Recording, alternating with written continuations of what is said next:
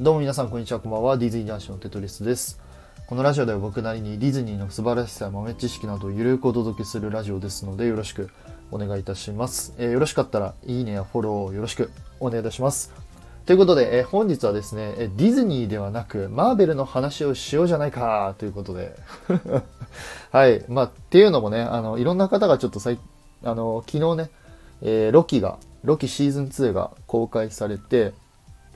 まあ、いろんな方があの感想を上げてたので、まあ、最近のね、えーマーベルとか、えーまあ、今後のマーベルについてね、まあ、僕の意見を、えーお話ししていこうかなと、えー思っております。なんだ、ロキの話かよって思うじゃないですか。あの僕あんまそこまで頭良くないので、まあ、そんな考察できない、皆さんみたいに考察できないし、そんなあの感想とか全然言えないので、最近のあのね、あのロキはめちゃめちゃ面白かったよっていうのと、あの最近のマーベルこうだよね、今後のマーベルこうだといいな、みたいな、まあ、そんな話を、えーしていこうかなと思いますので、えーぜひ最後までお聞きください。よろしくお願いします。はい、ということで、えーまず、えロキシーズン2についてちょこっとお話ししようかなと思うんですけど、まあ、全然ネタバレじゃないんですけど、えー、と、ロキシーズン2はですね、まず、えー、と、この前アメリカの方で、まあ、プレビューで公開されてまして、で、その感想がね、まあ、いろいろ上がってたんですけど、かなりね、あの、前評判が良くて、まあ、そんな評価もあったので、まあ、僕は非常に、えー楽しみにしていました。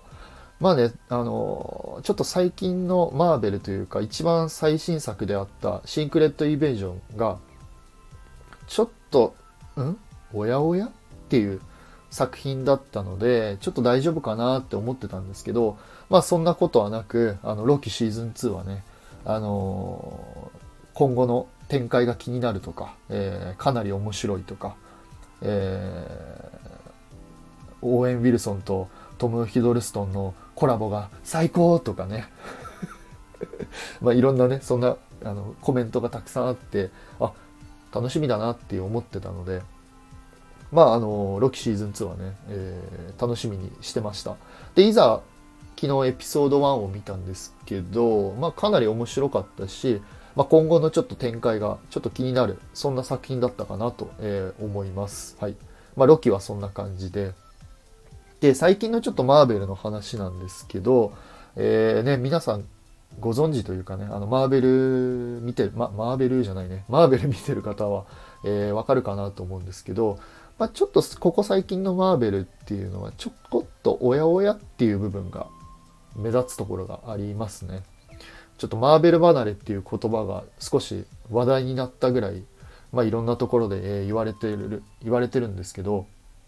やっぱりあの、エンドゲーム以降ですかね。エンドゲームがもう素晴らしかったので、それから先の、えーマルチバースサーガに入ってからが、まあ、ちょこっとね、えー微妙な部分が結構目立ってきたんじゃないかなと、え思います。まあ、特にそのディズニープラスで、えーストリーミング事業ですね、の方で、えーマーベルドラマが、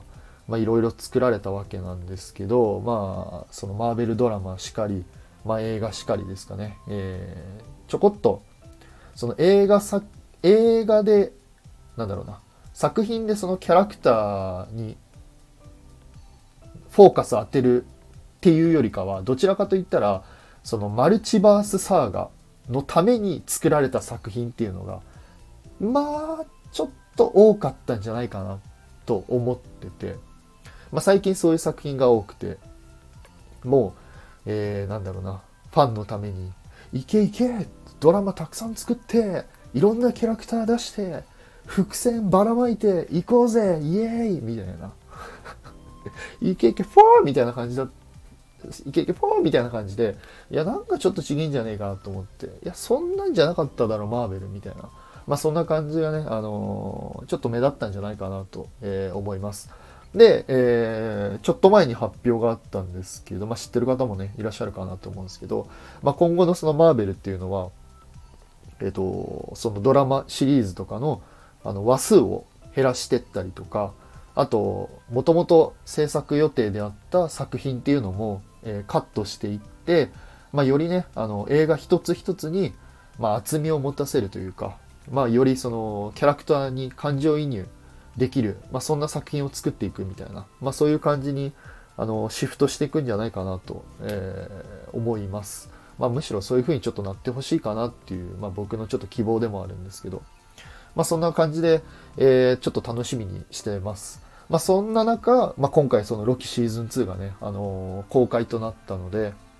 まあ、今後ね、あのー、公開予定の、11月に公開予定のマーベルズとかもね、ちょっと楽しみにしていいんじゃないかなと、まあ、個人的には、えー、思います。あと、やっぱり、まあこれもね、知ってる方いらっしゃるかなと思うんですけど、えー、アメリカの方ではね、あの、有名な映画監督さんとかが、あの、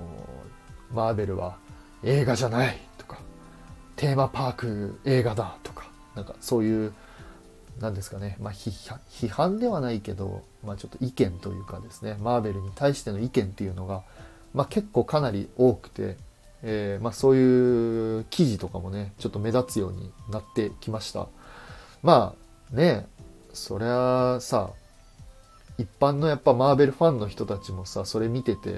やちょっと最近のマーベルな、ちょっと微妙だよなって思う人もやっぱたくさんいるからさ、それはもちろんさ、その、映画監督さんとかってやっぱプロだからさ、そんなプロの人たちが最近のマーベル見たらやっぱりなんかちょっと違うよなって思うのはまあ当たり前なのかなと、あの、まあ僕はそんな、まあ記事をね、見てそういうふうに感じ取りました。まあ、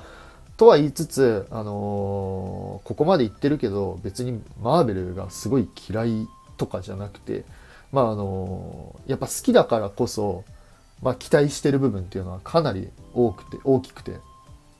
もちろん今までの映画はちゃんと見てますしあのドラマシリーズっていうのも一個一個ちゃんと全部見てるので、まあ、今後のねあの MCU の作品にはちょっと期待して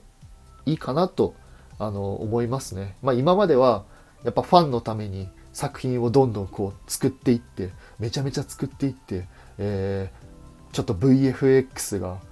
ちょっと荒くてもあのファンのためにこう頑張ろうめちゃめちゃ作ろうぜみたいな感じだったのが一旦それはちょっと置いといてあのそのファンのための映画ではなくて、まあ、一本の映画作品としてちょっとまあ奥深いというかこう何て言えばいいんですかね。まあちょっとうん何て言えばいいんだろう。エモーショナルじゃないですけどちょっとね物語にこう没入できるというかですねなんかそういう作品がこう今後ちょっとできていっ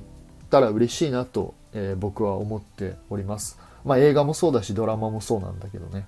ごめんなさい。ちょっと言葉合ってるかわかんないけど。まあそんな感じでちょっと楽しみにはしております。まあそんなこんなで、まあ何が言いたいかっていうと、まあ最近ね、あの MCU ドラマとか、あのマーベルちょっと見てないよっていう方いらっしゃったら、まあぜひあのまあ、すいません、ロキのシーズン2からでもいいので、えー、ぜひ見てみてはいかがでしょうか。